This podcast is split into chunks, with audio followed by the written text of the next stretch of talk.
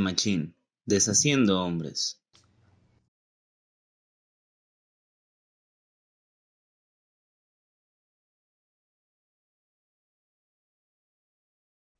Bienvenidos a esta cápsula con expertos.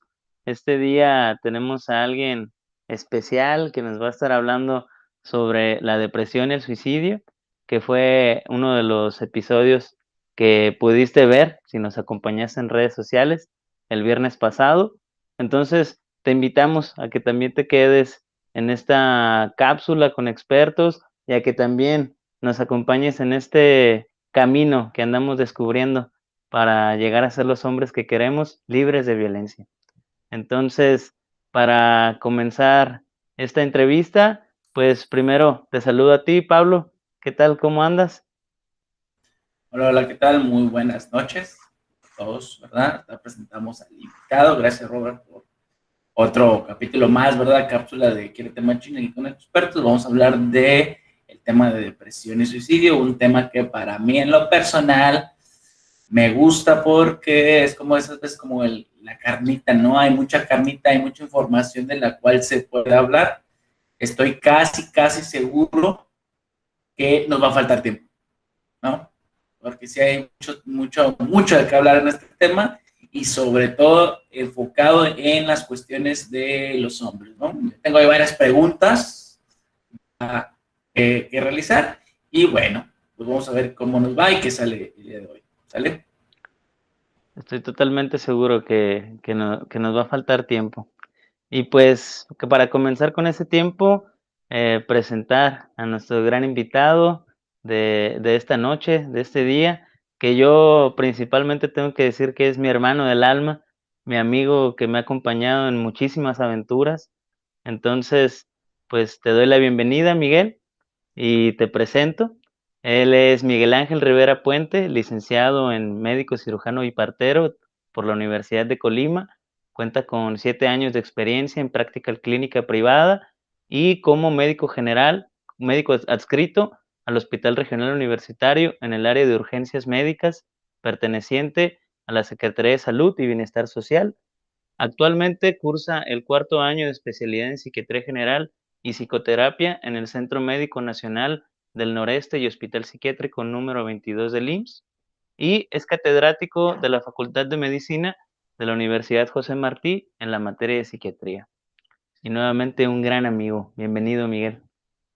Muchísimas gracias por la invitación. Está larga la presentación, les agradezco mucho. andamos bien, andamos contentos finalizando la jornada del día de hoy. Este, me siento halagado por la invitación. Eh, nada más de escuchar la presentación y las expectativas que tienen de platicar conmigo y platicar de estos temas y la promoción del, del tema, me siento, me siento muy emocionado. Un saludo para ustedes, Pablo, muchas gracias y Roberto, muchísimas gracias. Gracias a ti, este, Miguel, eh, por tomar la, la invitación. Yo sé que todos estamos grabando ya un poquito noche, ¿verdad? Más a las, las jornadas son así de repente los días, ¿no? Largos y seguimos trabajando, este tipo de cuestiones. Y Miguel, como te lo he dicho, siempre te conozco más por estos medios que, casi siempre nos ha tocado cuando nos vemos de manera presencial. Ha sido breve, ¿no? Te acabo de ver hace poco, pero fue así de hola y adiós, ¿no? Esperemos que pronto ya también nos, conozcamos un poquito más de manera presencial, ¿no? También por todo esto de pandemia. Y bueno, cedo la, la palabra a, Robert para que comencemos la cápsula de hoy. Fabuloso, muchísimas gracias Pablo, muchas gracias Miguel. La verdad, un honor, un honor tenerte aquí. Eh, pues bueno, para mí es de igual suma importancia el tema que estamos abordando este día, esta noche, porque enmarca eh, justamente el Día Internacional del Hombre, tratando de prevenir la depresión y el suicidio, entre otras situaciones que también nos ocurren a los hombres. Entonces, para mí es fundamental que podamos abordar este tema. Y pues la verdad no me quiero ir tan lejos, ¿no? Y pues comenzando con lo fundamental, Miguel, ¿qué es la depresión? Y, y, ya en términos más específicos, ¿cómo, ¿cómo vive la depresión el hombre? Híjole, es un tema bien interesante. Pensé que íbamos a comenzar con estadísticas. Em, fíjense que cuando, cuando estuve leyendo la, la bitácora acerca de los temas que íbamos a tratar, por mi mente pasaba, ¿no? ¿Cómo chingados voy a decirle a los jóvenes de qué se trata esto, ¿no?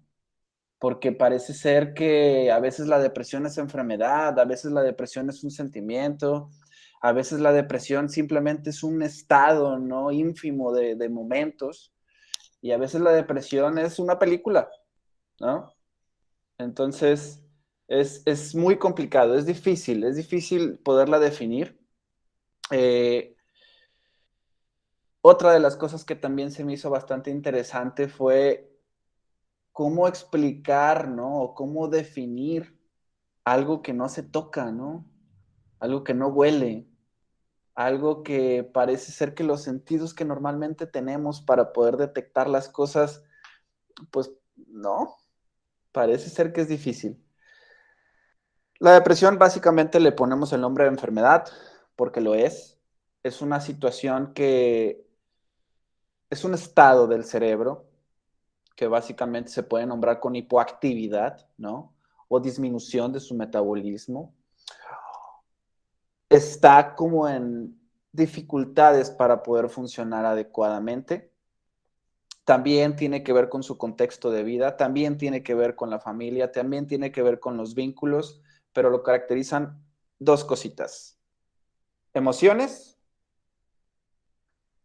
y algo que se llama anedonia, que parece ser que el nombre es medio rebuscadón, ¿no? Pero ahorita les voy a decir por dónde vamos a irnos para que sea más claro. Estados afectivos, estados emocionales, sentimientos, ánimo, como le queramos llamar, tristeza. La depresión se caracteriza por tristeza. La depresión se caracteriza por tristeza que va más allá de cierto tiempo. Depende de las escuelas, depende de los libros pero ya sabemos que no es normal sentir tristeza después de cierto tiempo. Clínicamente nosotros decimos dos semanas, en medicina se dice así, pero no es blanco ni negro, es una escala de grises para poder definir si una persona está triste o no. ¿Por qué es interesante definir el primer factor de depresión? Porque precisamente hablando de sexos, de géneros, de equidades, de hegemonías, de minorías, de inclusiones, hay personas que públicamente experimentan unas emociones y hay personas que públicamente no las experimentan. Hay unos que las dicen, hay otros que no. Entonces, definir la tristeza en una persona de sexo masculino o en cierto género o en cierta orientación o en cierto contexto cultural, social, de cualquier tipo, ya se vuelve más complicado especialmente en los hombres, poder definir la tristeza es muchísimo más complicado, al menos para los clínicos, que una mujer. La otra cosa es la anedonia. Si ya dijimos que es tristeza, ahora decimos anedonia, que es la capacidad para disfrutar. La capacidad para poder disfrutar aquellas cosas que yo antes ya disfrutaba. La dificultad para poder experimentar placer por aquellas cosas que a mí ya me gustaban disminución para poder salir a la calle y disfrutar de un nuevo día. Le podemos poner un montón de apellidos. Podemos decir apatía, disminución de la voluntad, falta de energía. No sé, en Colima decimos mucho desganado. Ando desganado. Pero entonces la depresión, para poderla nombrar, es un periodo de tristeza de al menos dos semanas, que se caracteriza también por esta dificultad para disfrutar. La anedonia viene del hedonismo, ¿no? Esta corriente filosófica, ¿no? Que trata de la vivencia del ser humano a través del placer y que el comportamiento se determina por esto, ¿no? Pero se agregan otras cosas de la vida diaria. Hay cambios en la alimentación, como comer mucho o comer poquito. Hay cambios en el sueño, como dormir mucho o dormir poquito. Hay cambios en la actividad sexual, ¿no? Por lo general, no siempre, pero por lo general es disminución del apetito sexual, ¿sale? Hay otras cosas también por ahí, como por ejemplo la inclusión social. Son personas que se acercan menos a su contexto. Hay una tendencia al aislamiento. ¿Sale? Otra cosa también es lo facultativo, la mente. Se nos hace más difícil recordar, se nos hace más difícil pensar, se nos hace más difícil entender. Y si nos vamos a los extremos, parece ser que también nos aislamos de otros sentidos. Escuchamos menos, andamos distraídos, no prestamos atención ni siquiera ya al gusto por la comida. Y así nos podemos ir. Pero la depresión se basa, para poderse definir en esas dos cosas, agregado a todo esto que les digo, ¿no? Eh, además, además de esto, eh, incluirla al tema de los jóvenes, incluirla al tema de hombres, es difícil no solamente hablarlo, que te escuchen, cara. No se imaginan lo difícil que ha sido para mí explicar emociones y sentimientos a cierto grupo de personas. Es complicadísimo. La gente la gente puede estar polarizado entre escuchar y sobreescuchar acerca de, este tipo de enfermedades, de este tipo de situaciones, o puede pasar todo lo contrario. Es, eso no es para mí. Es como un, yo no tengo derecho a sufrir eso, ¿no? ¿Cuál es la segunda pregunta? Porque ya ni me acuerdo. No, yo creo que va, vamos por ahí, mi hermano, y lo has estado diciendo de manera muy puntual, ¿no? Y creo que estás justo en el tema, es cómo lo vivimos los hombres, porque creo que hay una parte importante que mencionas, no sé si sea significativo rescatarlo, pero es socialmente, hay una barrera, ¿no? Porque asumo que tanto hombres y mujeres podemos experimentar tristeza, sin embargo, para asimilarla pareciera que hay una característica diferente entre hombres y mujeres, ¿no? Sí, sí, sí, claro, claro. Em, hay, hay, mucho estudio ya hoy en día acerca de, esta temática, ¿no? De cómo eh, el hombre vive la depresión y cómo lo vive la mujer. Eh, tan es así que hay interrogatorios para la depresión en hombres e interrogatorios para la depresión en mujeres. ¿No? Eh, creo que si esta plática va dirigida a jóvenes, tenemos que hablar de cosas que sean contemporáneas, que sean del día de hoy. Tenemos que hablar de cosas que los hombres jóvenes hoy tengan en su mano para poder decir, ah, ok, ¿no? Este tema es, es de todos, ¿no? Eh, algo que yo recuerdo mucho es como cuando éramos pequeños, ¿no? Eh, cuando estábamos eh, por ahí del kinder, por ahí de la primaria, se nos solía, se nos solía decir como, estas carrillas que ardían, ¿no? En los grupos, ¿no? Quiere llorar, quiere llorar, quiere llorar, quiere llorar. Y no sé si ahorita que me están escuchando allá puedan sentir o imaginarse como esa sensación de, pues más ganas te daban de llorar, ¿no? Entonces, vámonos. Era una huida. Tenías que huir del lugar, no solo físicamente. En tu mente tenías que huir algo muy parecido también que pasaba en la familia, ¿no? Eh, no sé si pudieran recordar alguna experiencia donde ustedes llegaron a golpearse, ¿no? A caerse, a derrumbarse, ¿no? En algún accidente, alguna situación, y llega mamá, te levanta, te soba rápido, sana, sana colita de rana, y vámonos a seguirle, ¿no? Y pasa un fenómeno muy parecido tú experimentaste una emoción y te la parcharon. Y vámonos. Entonces, imagínense esto a través del tiempo, ¿no? Imagínense esto a través del tiempo, pues obviamente hay ciertas emociones, ciertos estados afectivos que influidos tanto por nuestro propio cuerpo como por quien nos trata en cercanía, vamos desplazando, ya sea por no permitirnos experimentar, porque esté prohibido en la familia experimentarlos, o porque de alguna u otra manera ya hemos relacionado con situaciones disgustantes. Si lloro me regañan, si me ven triste se enojan, ¿no? Entonces parece ser que desde temprano en la cultura nos van apagando y nos van desintonizando los afectos. Voy a citar un ejemplo.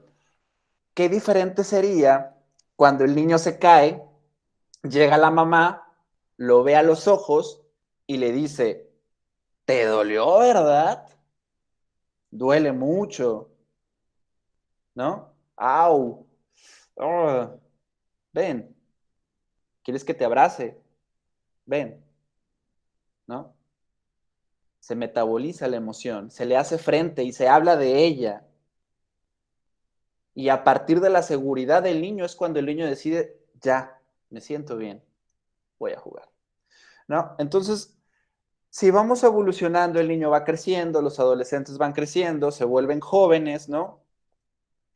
Y no sé si a ustedes les suene la palabra, pero yo la suelo utilizar mucho para dar este ejemplo, es constipado.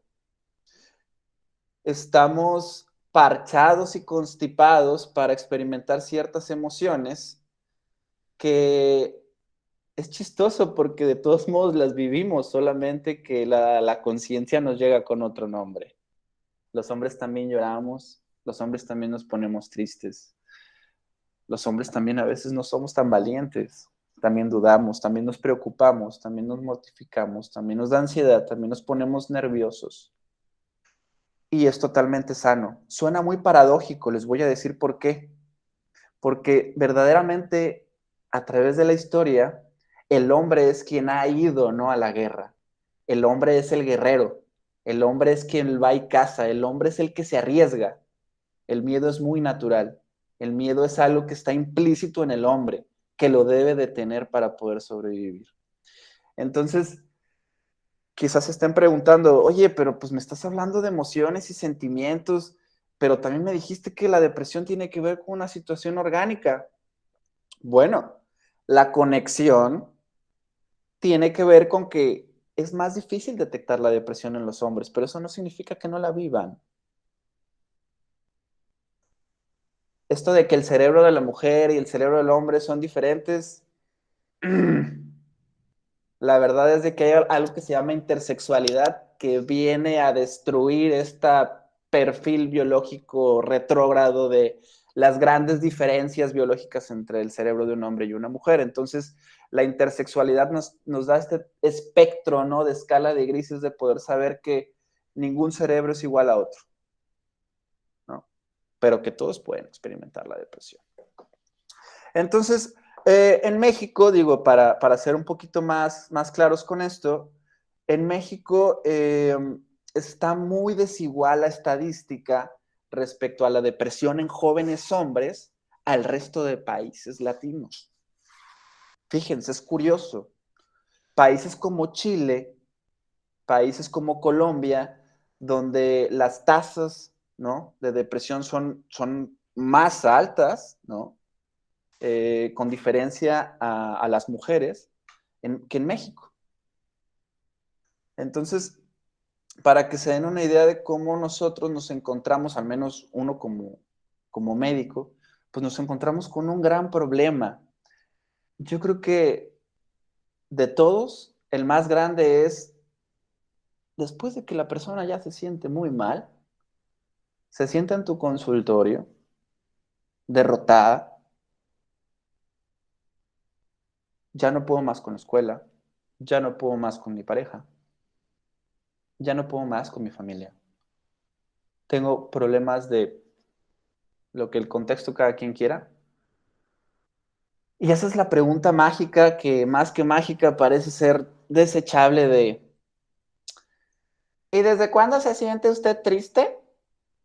¿No? O le haces esta pregunta de... Ah, entonces usted se siente mal.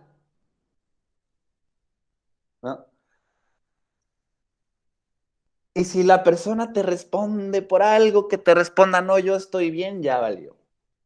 Ya valió, esa persona se va a regresar a su casa, va a haber todo un caos y no lo pudimos cachar. No lo pudimos cachar. Y así como me pasa a mí, le, le pasa a las trabajadoras sociales en las escuelas. Le pasa a los maestros en las escuelas. Le pasa a la enfermería, le pasa a otros médicos y obviamente principalmente a ustedes, ¿no? A los psicólogos. No sé, quisiera, quisiera partir de ahí para que ustedes este, continuaran comentando acerca de esto. Este, pero pues es eso. Así se vive. Sí, fíjate, hablando de estas cuestiones, de, que es, a mí me, se me hizo interesante el, el, que es más complicado, dijiste, identificar la depresión en, los hombres, ¿no? Que tiene que ver justamente con esto que estás mencionando. Y antes de empezar, hablaste un poquito, también dijiste que era hablar de estadísticas, ¿no? O sea, también que me gustaría hablar también de estas cuestiones que tienen que ver con la estadística, el, el, el, cómo puede ser en los hombres, cómo influye todo esto, ¿no? De las emociones en hombres y cómo están las estadísticas en México, el por qué es importante hablar también de la depresión nosotros los hombres. Pues, fíjate que, que algo que se me hace ah, muy difícil, muy difícil, es que México no es un país que realmente se destaque por registrar las enfermedades, ¿no? Entonces, cuando supe que ustedes me habían invitado, ¿no? Cuando había, había hecho Roberto la invitación, dije, ¿de dónde voy a sacar números de esto, Dios mío? ¿No? Y ahí me ves buscando en las asociaciones, en una y en otra, y aquí, a ver si sí, ¿no? Una mentirita, y aquí le rellenamos con algo. Pablo, no hay nada, no hay nada. Los estudios que hay son pequeños, son por estado, tienen que ver mucho con la densidad de población, ¿no? En lugares donde sí se pueden estudiar un poquito más. Pero para serte sincero, de México, no hay nada creo que no quiero que se entienda mal la palabra nada, porque realmente no es que no haya nada, porque sí lo hay, lo hay mucho, pero no es claro, no es extrapolable, no estamos hablando de todo el país, ¿sale? Y realmente es dudosa.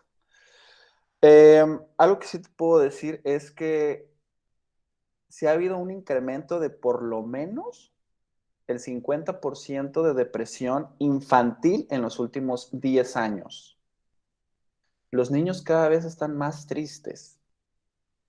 No me quiero brincar de tema, pero al menos ha habido un incremento del 8% en ideas de muerte en los niños. ¿Sale? Respecto a los hombres, no sé, quizá lo podemos catalogar como algo malo, ¿no? Que ha habido un aumento en la incidencia también de la depresión en los jóvenes hombres pero hay que darle contexto a la información. Parece ser que el hombre ya está dándose cuenta que también experimenta este tipo de situaciones. ¿Sale?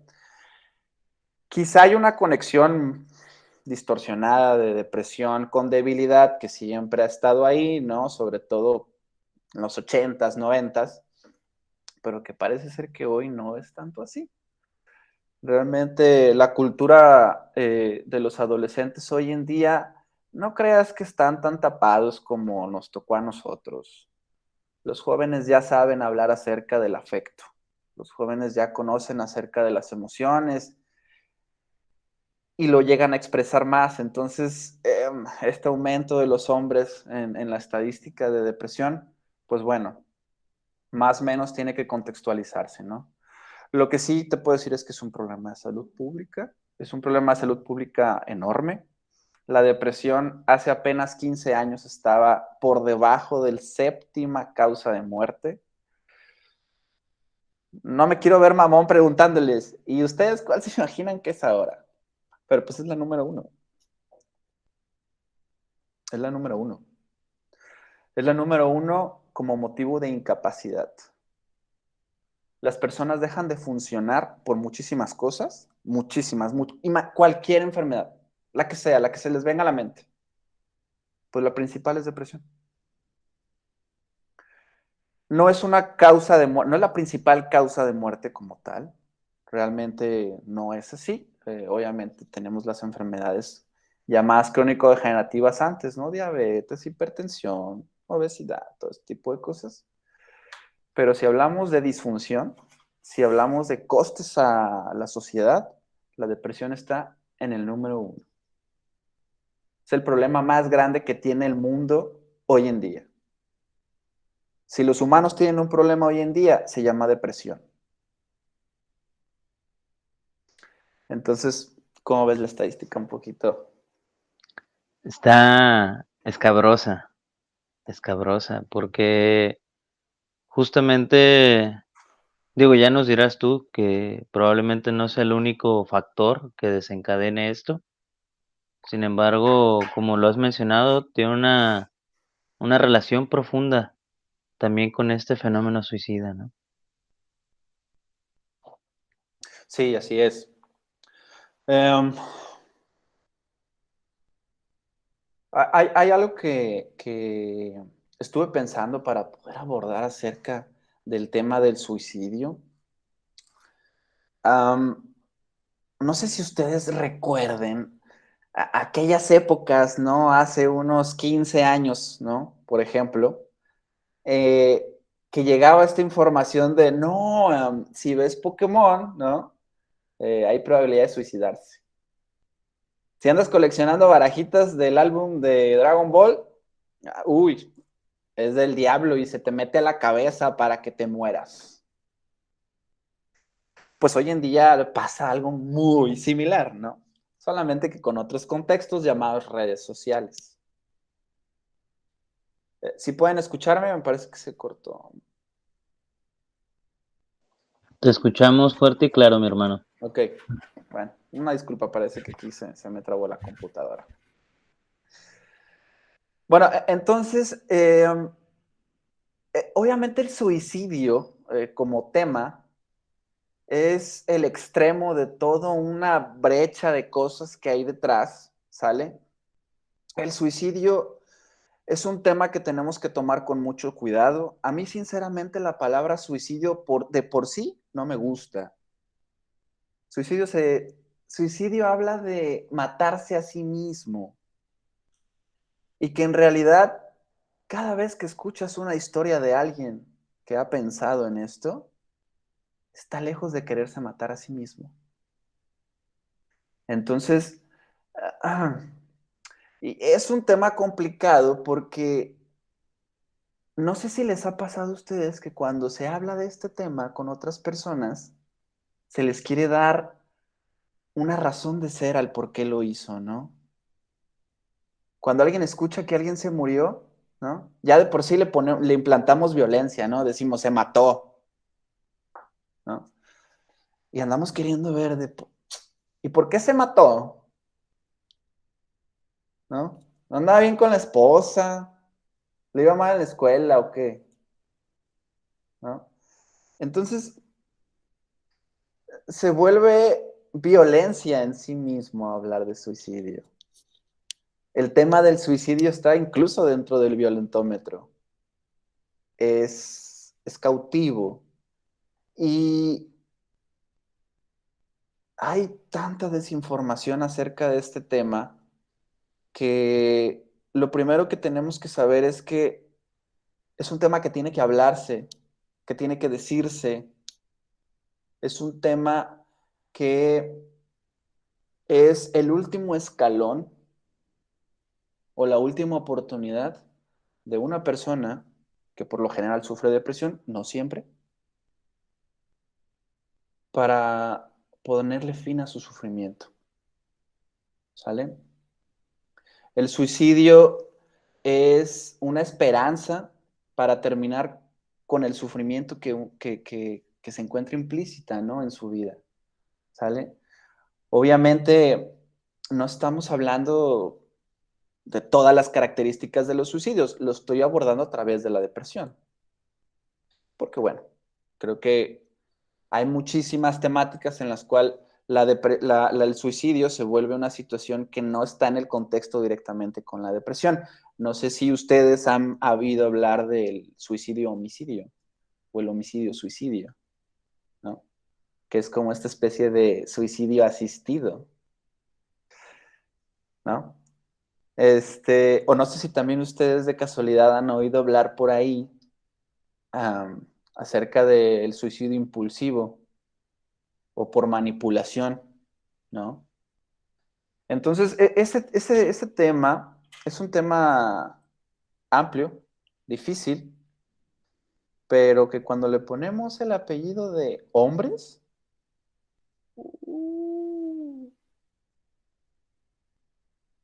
en México se suicidan cuatro hombres por una mujer. En México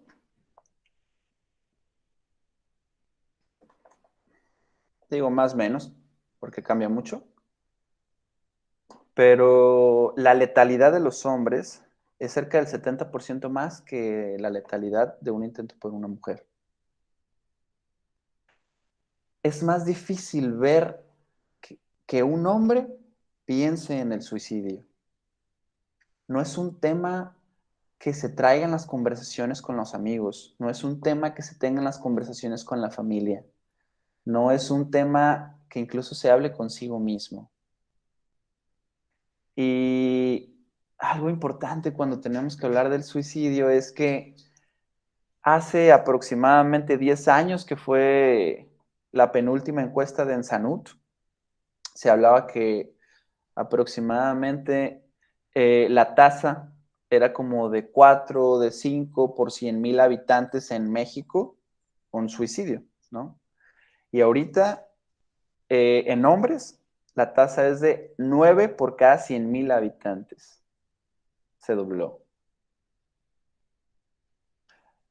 Entonces, creo que es más que evidente que tenemos que empezar a prestarle bastante atención a esta temática, empezar a tomar con responsabilidad, ¿no? Y sin adelantarme, yo creo que la solución a esto en cualquier ámbito, tanto en la persona que sufre depresión, en los amigos, en la familia, en los profesionales, en todos, es llevarlo a la mesa. Llevarlo a la mesa es la mejor solución para cualquier dificultad emocional, incluso también corporal, familiar, social, que pueda tener un ser humano. ¿Sale? Oye, este, Miguel, estás hablando, llevarlo a la mesa, interpreto, es hablarlo, ¿no? Es llevarlo a la mesa, exponerlo, hablarlo y toda esta cuestión. Y comentaste que hay más hombres que, que se suicidan, en porcentaje a mujeres, ¿no? Dijiste también de medios de letalidad. Entonces, eh, ¿quiere decir que hay más hombres que se suicidan debido a que usan mejores medios? No sé si, está bien empleado, o usan, perdón, medios letales que las mujeres o cómo poder interpretar esta, esta información que nos acabas de dar por qué los hombres se suicidan más. Claro, sí, sí, sí. Em, sí, principalmente es la letalidad. Eh, el medio por el cual eh, se realiza la tentativa suele ser diferente en mujeres que en hombres. Eh, las mujeres, por ejemplo, jóvenes, el principal medio es a través de este, y gestión medicamentosa, ¿no? Muy diferente de los hombres, en los cuales sí existe la ingestión medicamentosa, pero es uso de arma de fuego, ¿no? O asfixia, ya sea por ahorcamiento o algún otro tipo de situaciones, ¿no? Entonces, eh, la probabilidad de, de poder sobrevivir a una ingesta medicamentosa es en extremo alta. Afortunadamente, pocos medicamentos en el mercado que puedan llegar a causar una sobredosis llegan a lesionar a tal grado que la persona pierda la vida, ¿no? Eh, pero no es lo mismo hablar de un arma de fuego, ¿verdad? Entonces, eh, esa es una de las causas principales por las cuales los hombres, eh, pues obviamente llegan a, tener la tasa de suicidio mucho más alta. Hay otras cuestiones, no sé si me quisieran dejar mencionar. Uno sería el contexto familiar, eh, les voy a explicar por qué. Eh, el contexto familiar, el hombre, eh, en su rol masculino, suele ser rezagado a cierto grupo de tareas, al igual que se rezaga a la mujer a cierto grupo de tareas, es violencia para ambos, en donde la expresión emocional suele ser más complicada, ¿no? Otra situación también es que, al menos en la cultura mexicana, sí, sí hay mucha disfunción en comunicación paterno-filial, o sea, hijos con papá, mamá o papá, mamá con hijos, pero está más cabrona los hijos varones. Los hijos varones no se comunican hacia arriba, ¿no? Entonces, esa es una situación todavía que puede contribuir a esto, ¿sale? Hay más, otra es el grado de violencia que viven los jóvenes, no sé, por dar algunos ejemplos, eh, es muy raro el suicidio en menores de 12 años, sí existe, pero es muy raro. Pero se ha encontrado que al menos el 75% están relacionadas con bullying. La violencia entre niños, hombres, es altísima, altísima. Volvemos a lo que decía hace rato, ¿no? Quiere llorar, quiere llorar, quiere llorar, quiere llorar. Entonces, eh, hay otros factores también, ¿no? Eh, se ha visto que el grado de impulsividad con el que puede actuar un hombre es mayor que la mujer. No es especialmente por sexo biológico, aunque puede haber algunos estudios científicos que sí los tengan, ¿no? Que sí los puedan comprobar, pero no es precisamente por eso, parece ser que es más por el contexto social, ¿sale? Eh, digamos que eh, son menos tolerantes a la frustración. Una vez que son conscientes de su sufrimiento, lo toleran menos que lo puede, que lo puede tolerar una mujer. ¿Sale? Eh, otra situación que también podemos encontrar es que una vez que se hace consciente el sufrimiento, puede llevar a culpa y vergüenza, algo que está muy caracterizado en los hombres la culpa y la vergüenza. Y me iría más por la segunda también, por la vergüenza. Pero bueno, son ambas. Entonces, esos factores pueden determinar que sean los hombres quienes más se suicidan que las mujeres.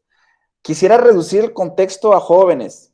Y para reducir el contexto a jóvenes hombres, tenemos que hablar de redes sociales.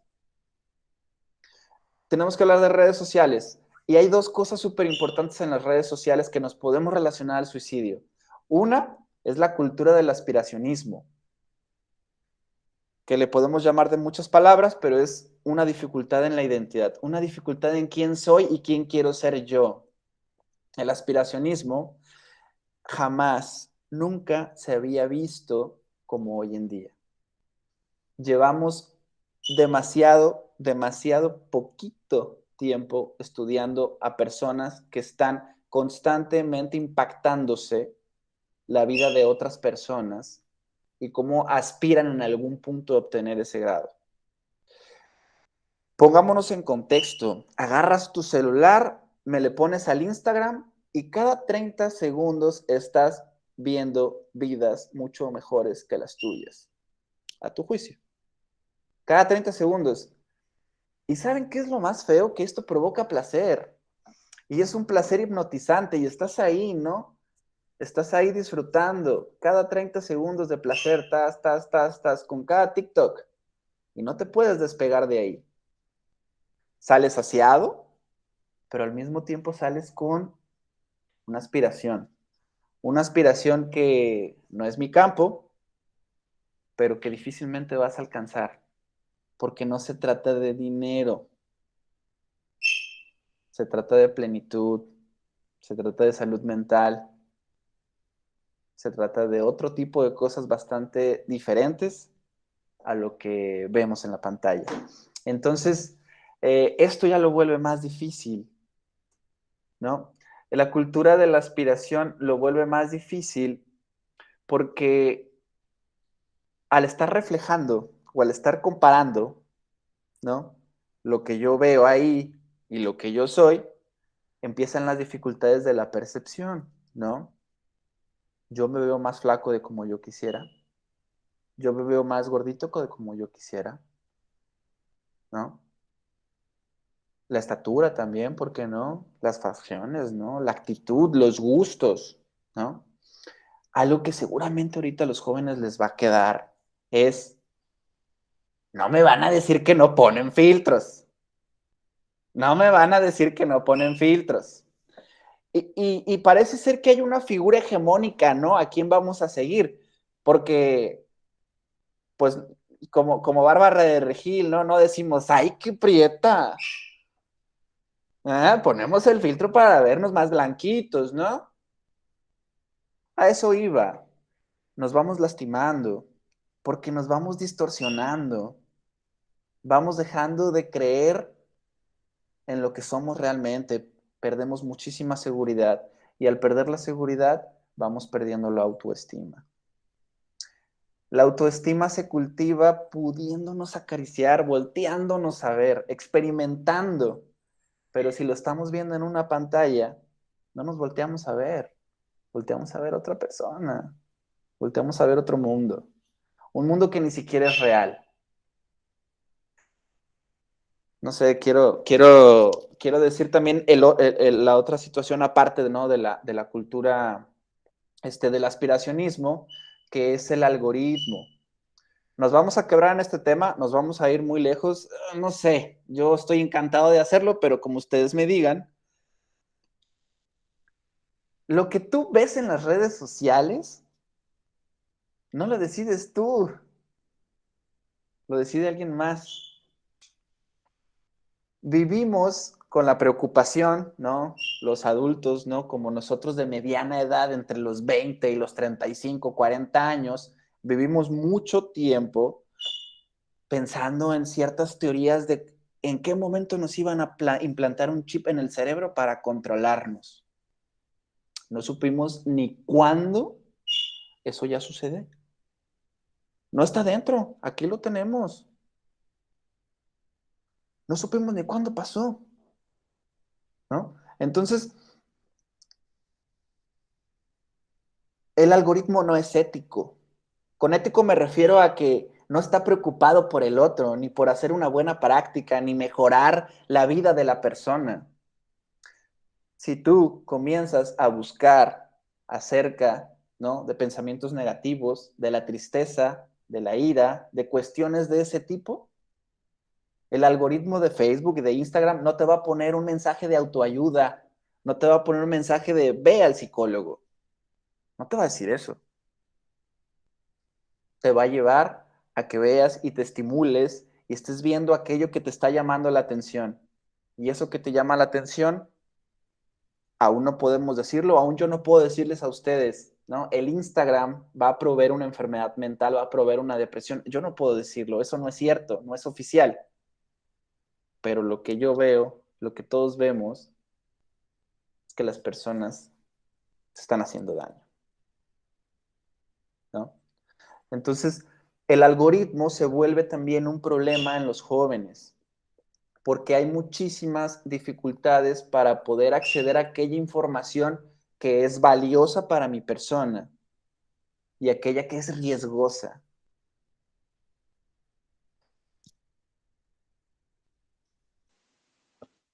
Me encanta, mi hermano, me encanta, me encanta, me encanta porque yo pienso que estás dando allí en esos puntos donde es, ¿no? Y, y te lo digo porque te iba a decir que los jóvenes, pero ni yo voy al baño sin mi celular, ¿no? Y eso para mí es una pregunta muy importante en este momento y en especial en este momento que vamos en la entrevista. ¿Cómo le hago? Digo, porque ya el celular se vuelve en esta parte tan íntima, ¿no? que parece parte del mismo joven o de la misma persona, que te digo que no solamente el joven, todo, Pero, ¿cómo le hace entonces una persona, en este caso, no sé, un maestro, eh, un empleador, una madre, un padre, un hermano, un amigo, ¿cómo le hace para detectar esas señales, para descubrir que alguien está entrando en este riesgo suicida, ¿no? ¿Qué, ¿A qué cosas tengo que estar yo o cualquier otra persona presente para atender ese tipo de alertas, de riesgos, de señales. ¿Qué cosas, qué cosas tiene que ver el otro para poder detectar eso? Ok, ah, qué pregunta tan interesante, es buenísima. es buenísima esa pregunta. Para que alguien pueda ver en el otro un problema, creo que ustedes ya tuvieron un video de eso, ¿no? Hay que tener mucho, mucha responsabilidad afectiva. Porque, pues sí, ¿no? Hablamos de conceptos bastante metabolizados y ya está desgastados, ¿no? Que empatía y qué gentileza y lo que tú quieras, ¿no? No, responsabilidad afectiva. Aprende a leer al otro, ¿no? Sí, sí hay muchos factores con los cuales yo puedo darme cuenta que una persona tiene un problema, pero lo primero es arreglar la vía de comunicación. ¿No? Y si nos vamos a casar con cuestiones antiguas de míralo a los ojos, comunícate con él, háblale empáticamente. Ah, ¿Estamos en 1950 o qué? ¿No? Sí, obviamente sí vale, ¿no? Una comunicación afectiva verbal, pero a los jóvenes no solo les interesa eso, ni a mí, ni a los adultos, ¿no? Tenemos que conocer la vida de los jóvenes, así como conocemos la vida del adulto, del niño. No puedes llegar con un niño a hablarle de tristeza si tú no conoces Minecraft que juega ocho horas el niño y a que a través de eso es su realidad y a través de eso te vas a comunicar. Mm. Tenemos que afinar la vía de comunicación y la vía de comunicación, nos guste o no a los expertos, ya no solamente es la verbal, que sí es muy importante, es la más importante, porque llevamos milenios haciéndolo, pero hay nuevas. Hay nuevas y tenemos que agarrarlas. Tenemos que aprender a manejar redes sociales. Tenemos que conocer los videojuegos tenemos que saber qué videojuegos son, cómo se llaman los personajes, por qué les gustan, cuál es la motivación de ese juego, cuál es la maña, cuál es el truco, en dónde se experimenta el mayor placer en el juego, qué ganas, quiénes son tus amigos en el juego. Los papás llegan preocupados, llegan preocupados porque es que mi hijo no tiene amigos Ah, pues, señora, le aseguro que tiene mucho más amigos que usted, el triple o más que usted. No se imagina la cantidad de amigos que tiene. Pero ya están. Están los videojuegos, en la computadora, en las redes sociales. Y no satanizo a los videojuegos ni las redes sociales, para nada. Es una vía de comunicación. Y está chido. Pero no sabemos comunicarnos a través de las redes sociales. ¿Sale? Entonces, esto es de la perspectiva, obviamente, un poquito paternal y profesional. Pero, ¿qué pasa con los amigos? Em, una de las dificultades más grandes para poder ver en el otro un problema es que la ironía, el doble sentido, el tercer sentido, ¿no? El humor impuesto hace que se ablande esa publicación diciendo, ay, me quiero matar, ja, ja, ja, ja. Aguas. Aguas. Necesitamos aprender a escuchar a nuestros amigos. Necesitamos aprender a ver lo que publican, porque se vale reírse, se vale entretenerse. Pero la realidad es de que lo que pensamos está puesto en nuestro muro. Y si en nuestro muro hay violencia, hay violencia aquí con humor o sin humor. Y sobre eso tenemos que aprender como jóvenes a poder compartirnos las emociones. ¿Sale? Eh, um, otra situación para podernos dar cuenta acerca de, de, que una persona tenga algún tipo de problema emocional eh, tiene que ver con el vocabulario que utiliza, ¿no? Por ejemplo, a través del WhatsApp, si sus mensajes son cortos, si nos dejan visto, si ni los lee, si ni se conecta. ¿Tiene una foto de él, de ella? ¿O tiene una foto de un paisaje? ¿De una calaverita? ¿No? Tenemos que prestar atención a los medios electrónicos para poder entender a las personas. ¿No? Obviamente fuera de redes sociales, vamos a salirnos un poquito de ahí. Eh, La responsabilidad afectiva va en torno a poder leer a la otra persona y entender que la otra persona está sufriendo, que la otra persona está triste, que está angustiada, que está enojada. Es importante este, este concepto de enojo y irritabilidad, porque la mitad de los niños hombres, hombres, no están precisamente tristes y sí están deprimidos. Y la respuesta es que están enojados. La depresión también se presenta con irritabilidad o enojo.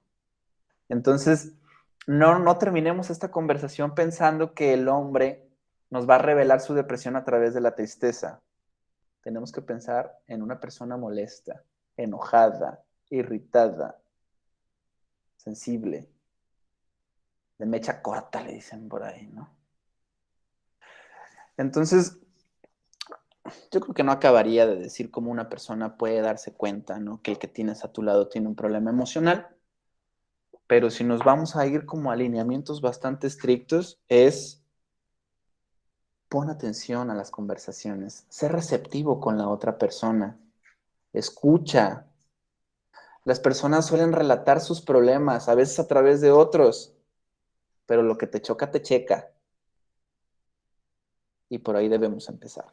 ¿Sale? Fíjate que oh, soy interesante lo que dijiste sobre cómo, o sea, cómo podemos darnos cuenta a lo mejor en los hombres o cómo experimentamos esto, ¿no? Que es a través del enojo, y no como tal de la tristeza, que muchas veces se cree socialmente que eh, igual eh, la depresión o todo esto es estar triste, ¿no? Y que no nada más es la depresión es estar triste, sino hay otro tipo de emociones que se experimentan. Yo lo quiero conectar con lo que hablamos una vez en otra mesa de Quierete Machín, donde socialmente el hombre eh, de las emociones que al parecer socialmente se la aceptan más experimentar es el enojo. Mm.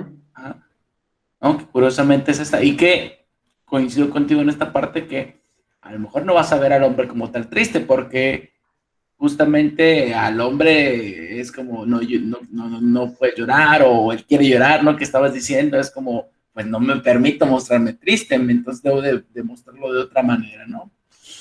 Y justamente ahorita para ir también hablando de, a ver, ya identificamos, ¿no? ¿Qué es la depresión? Cuestiones del, suicidio, ¿no? Es también nos, cómo identificamos esta cuestión en otras personas. Que si los jóvenes identifican, o perdón, ¿cómo podemos nosotros los jóvenes este, apoyar a alguien si nos damos cuenta, ¿no? Con eso que nos dijiste que posiblemente puede ser algún riesgo suicidio, un tipo de, algo de depresión, ¿cómo podemos apoyarlo o qué podemos hacer si queremos apoyar a alguien? Claro. Em, espero no desviarme mucho de tema para darles este previo, pero eh, una situación que solemos cometer mucho los especialistas de la salud mental, hablando específicamente de este lado de los psiquiatras, es que traemos luego una visión de túnel o sea, vemos al paciente y vemos el trastorno y nos vamos al cuello del trastorno, ¿no? Y decimos, ah, es esto, dale este chocho, ¿no? Y saben, cuando ahorita que juntamos el suicidio y también hablamos de depresión, pues también hay otros eslabones detrás. La persona tiene toda una historia de vida que lo llevó a eso. Y a la persona se le puede ayudar en cada uno de esos escalones. Obviamente, yo creo que lo más impactante, lo más importante, lo relevante de esta plática es hablar de cómo se ayuda una persona, ¿no? Que está pensando en quitarse la vida. Pero ¿por qué no hablar de cómo hablar de, con una persona que está siendo violentada en la escuela? En su casa, con deudas, bajas calificaciones, culpas, vergüenzas, ansiedad preocupación, tristeza, enojo, angustia, lamento. Y no sé cuántas cosas más podemos seguir hablando de emociones, ¿no? E, entonces, yo creo que eh, lo más importante es que quiero que los jóvenes se queden con algo en concreto. No es necesario ayudar hasta que una persona está en depresión.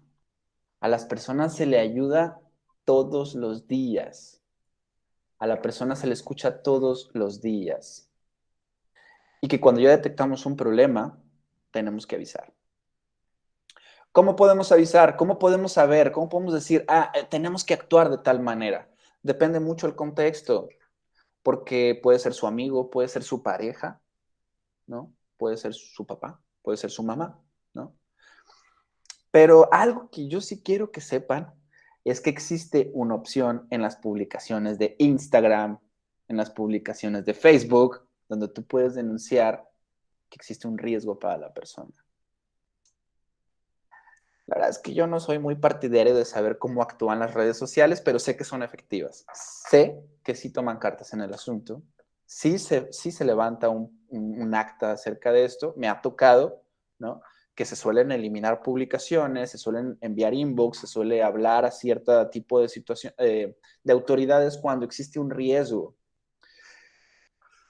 Tampoco satanicemos a Facebook. La realidad es que ellos también están tratando de implementar un algoritmo, ¿no? Para entender que cierto tipo de pensamiento, publicación y comportamiento, no sé, de, lo que estás buscando, pues obviamente tiene, tienes un riesgo de suicidio, ¿no? Pero entonces tenemos que, tenemos que denunciar, tenemos que aprender a denunciar publicaciones porque no lo hacemos, solemos ignorar. Lo que no me causa placer lo voy pasando, ¿no? O también podemos estar en un, círculo de violencia. El círculo de violencia, obvio, sería burlarnos de la persona que está sufriendo, pero ¿qué les parece algo de sadomasoquismo, no? Como por ejemplo, la persona nos expone al sufrimiento y nosotros le ponemos me divierte. Uh, ¿Cómo duelen los likes? Entonces, tenemos que aprender a observar las publicaciones, tenemos que aprender a denunciar, tenemos que aprender a conocer a la otra persona, a saber que si está aislándose, a saber que si no está comiendo bien, que si no está durmiendo bien, que si ya no se junta con los demás, si está cambiando, aguas. Si está bajando de calificación, aguas. Em, yo creo que lo, de las cosas más importantes que ha hecho México para poder ayudar a las personas que se encuentran con este tipo de problemas es la línea de la vida. Son de las cosas más antiguas que existen. Es 800 911 2000. Es un teléfono en el que tú puedes marcar, ¿no? Como familia o como amigo de la, de, la persona, ¿no? Eh, o tú también puedes marcar, ¿no? Si estás buscando autoayuda, ¿no? Existen otro tipo de organizaciones también donde tú puedes marcar y puedes llamar. Está también, por ejemplo, em, la Asociación Mexicana de Suicidología, que también tiene, tiene bastante información y tiene atención también para personas que tienen este tipo de situaciones. Yo creo que una de las cosas importantes, no sé si, si, la, si la pregunta siguiente iba para allá, pero yo sí quisiera escenificar qué pasa si una persona que está conmigo se quiere morir. Y lo primero que les debo decir a los jóvenes es, seguros ustedes, tienen que estar en un entorno seguro. El heroísmo no siempre acaba bien. Una vez que ustedes están seguros, una vez que todo el entorno parece ser que no existe un riesgo, necesitamos hablar con la persona, escuchar su discurso. La persona tiene algo que decir. Todas las personas antes de morir tienen algo que decir. Todas las personas que quieren morirse tienen algo que decir. Hay que pedir ayuda a las autoridades. Tenemos cierta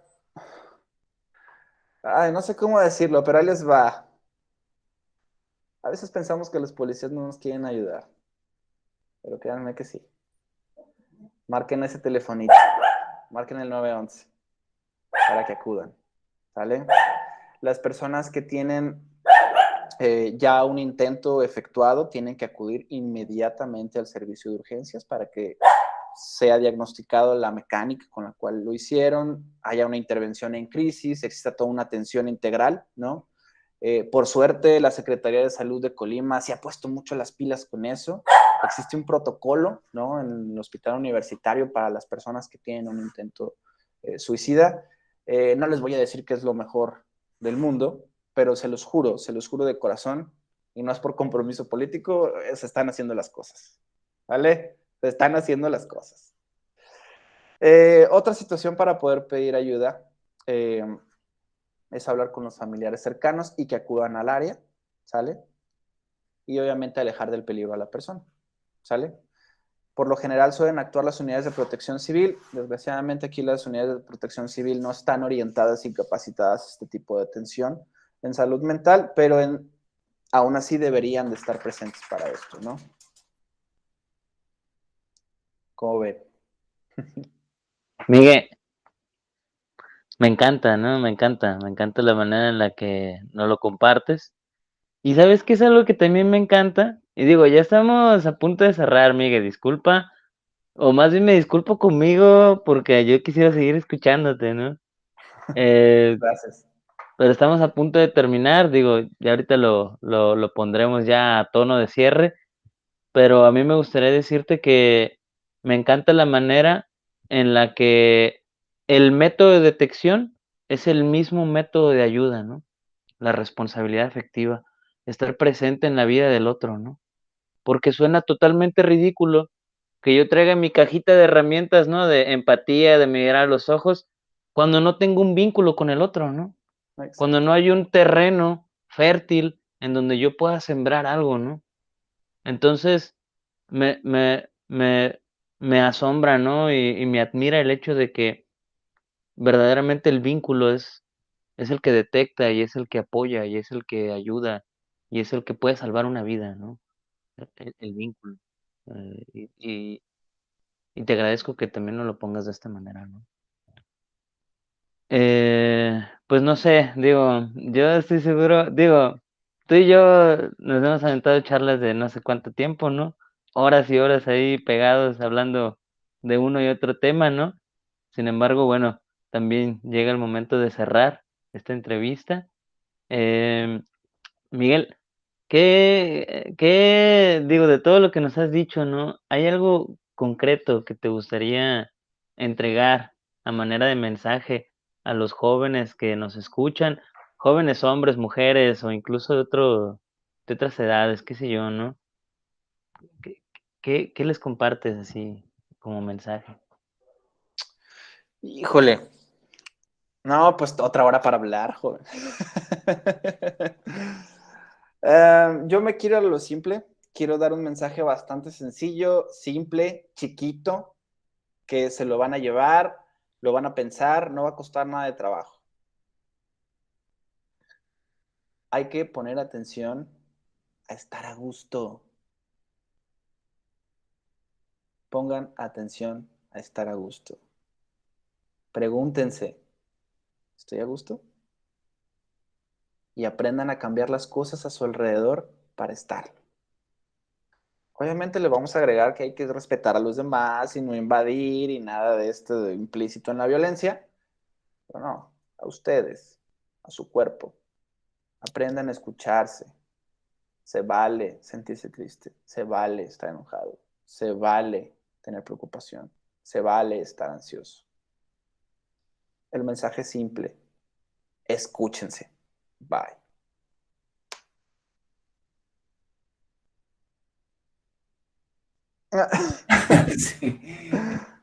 Pues Miguel, este, yo estoy muy, la neta estoy muy emocionado por la, la, plática, como lo dije al inicio, considero que nos iba a faltar tiempo y así es. Creo que aquí podemos hablar y hablar, ¿no? De muchos temas eh, relacionados. De antemano, este, yo quiero agradecerte, ¿verdad? Por, por el que estés hoy aquí platicando, donando tu tiempo, tu conocimiento, ¿no? tu experiencia y compartiéndola con nosotros y con las personas que vayan a ver este, este video, ¿no? Agradecer de igual manera a, también a Roberto, a el Colimense por hacer estos, estos espacios. Me gustaría saber si te gustaría dejar por aquí las redes sociales, si alguien quiere de repente si alguien quiere saber información sobre ti o algo. Eh, Miren, yo, para ser sincero, eh, no tengo una práctica privada formal, ¿sale? Pero eso no exime de que puedo ayudar, puedo atender, puedo estar con quien lo necesita. Em, quien me esté escuchando, siéntanse la libertad de contactarme a través de ustedes en sus páginas. Al final de cuentas, estamos en el mismo equipo de trabajo, ¿sale? Y si ustedes este, son contactados por alguien que, que quiera acceder a mí, sin ningún problema pueden mandarme por ahí un WhatsApp, un mensaje de Facebook, no hay ningún problema. Yo, yo estoy, estoy a la total disposición. Em, no sé, la parte más difícil eh, eh, de, uno que, pues, ustedes me entenderán, ¿no? Que están de este lado de la salud mental, es cómo decirle al otro que sí lo queremos ayudar. Así de que es que esto que estoy haciendo no es por dinero, ni por prestigio, de verdad sí quiero ayudarte. es lo más difícil y de repente no hay palabras, pero eh, no sé, quien me esté escuchando, quien necesite algo, quien necesite ayuda, aquí estoy. Que no les dude, que no tengan duda de que me puedan contactar. Y ahí están las páginas con ustedes. Iniciativa del Juvenil Colimense, tu página Pablo, eh, de psicólogo Pablo, y tu página Roberto. Fabulosísimo. Eh, digo, yo sé que, pues, hay, hay, hay muchas maneras, ¿no? En las que se pueda ganar dinero, entonces creo que estar en esta profesión, pues, si bien va a ocurrir, no es una de las principales motores. Entonces, perfectísimo. Yo estoy seguro que si alguien nos contacta, directamente te vamos a hablar, Miguel, para que también pueda ocurrir, pues, esta, otra vez, ¿no? Este vínculo que, ayuda, que acompaña, que está presente. Pues Miguel, eh, muchas gracias, muchísimas gracias por tu tiempo, por estar aquí. Eh, nos despedimos ya de esta entrevista eh, tan nutricia y bueno, pues también con la intención de despedirnos, seguir invitando a todas las personas que nos escuchan y que siguen este programa de Quiérete Machín, pues en todas nuestras redes sociales y las diferentes modalidades que existen, ¿no? Que tenemos para ustedes. Una es la mesa de diálogo, donde lo compartimos desde la forma más mundana que tenemos como seres humanos. Y también están estas cápsulas de expertos, donde tanto Miguel como otras personas, pues nos van a acompañar desde esta información académica, científica, eh, y pues también que lo podamos entender, ¿no? porque nosotros en las mesas de diálogo pues hablamos desde, desde lo nuestro y aquí nos viene a quedar un poco más claro sobre todo, ¿no? Eh, recordarte que igual si estás escuchando o estás viendo esta, este episodio, eh, mantente informado en nuestras redes sociales para que puedas inscribirte al círculo masculino, que es totalmente privado, tiene esta intención más terapéutica, que como Pablo y yo siempre lo decimos, no es terapia, pero es un espacio terapéutico donde puedes conocerte y donde puedes expresar también este tipo de emociones. Entonces, mantente ahí atento a nuestras redes sociales para que puedas inscribirte a este círculo masculino. Y pues, no sé, eh, despedirnos ahora sí, ¿no? Muchísimas gracias de verdad. Estoy encantadísimo por esta plática, por el espacio. Eh, qué, qué hermosa experiencia. Este, nos estamos viendo. Ojalá, Pablo, que ya podamos consolidar un poquito más este, eh, pues la, vivencia persona a persona, ¿no? Fíjate qué curioso, estamos hablando de redes sociales y nos conocemos mucho por redes sociales y en persona poquito, ¿sale? Entonces esperamos podamos consolidar eso y Roberto, muchísimas gracias hermano por la oportunidad, por la confianza, ¿no? Este, que me has dado. Gracias, mi hermana, de toda la vida. Bueno, nos despedimos.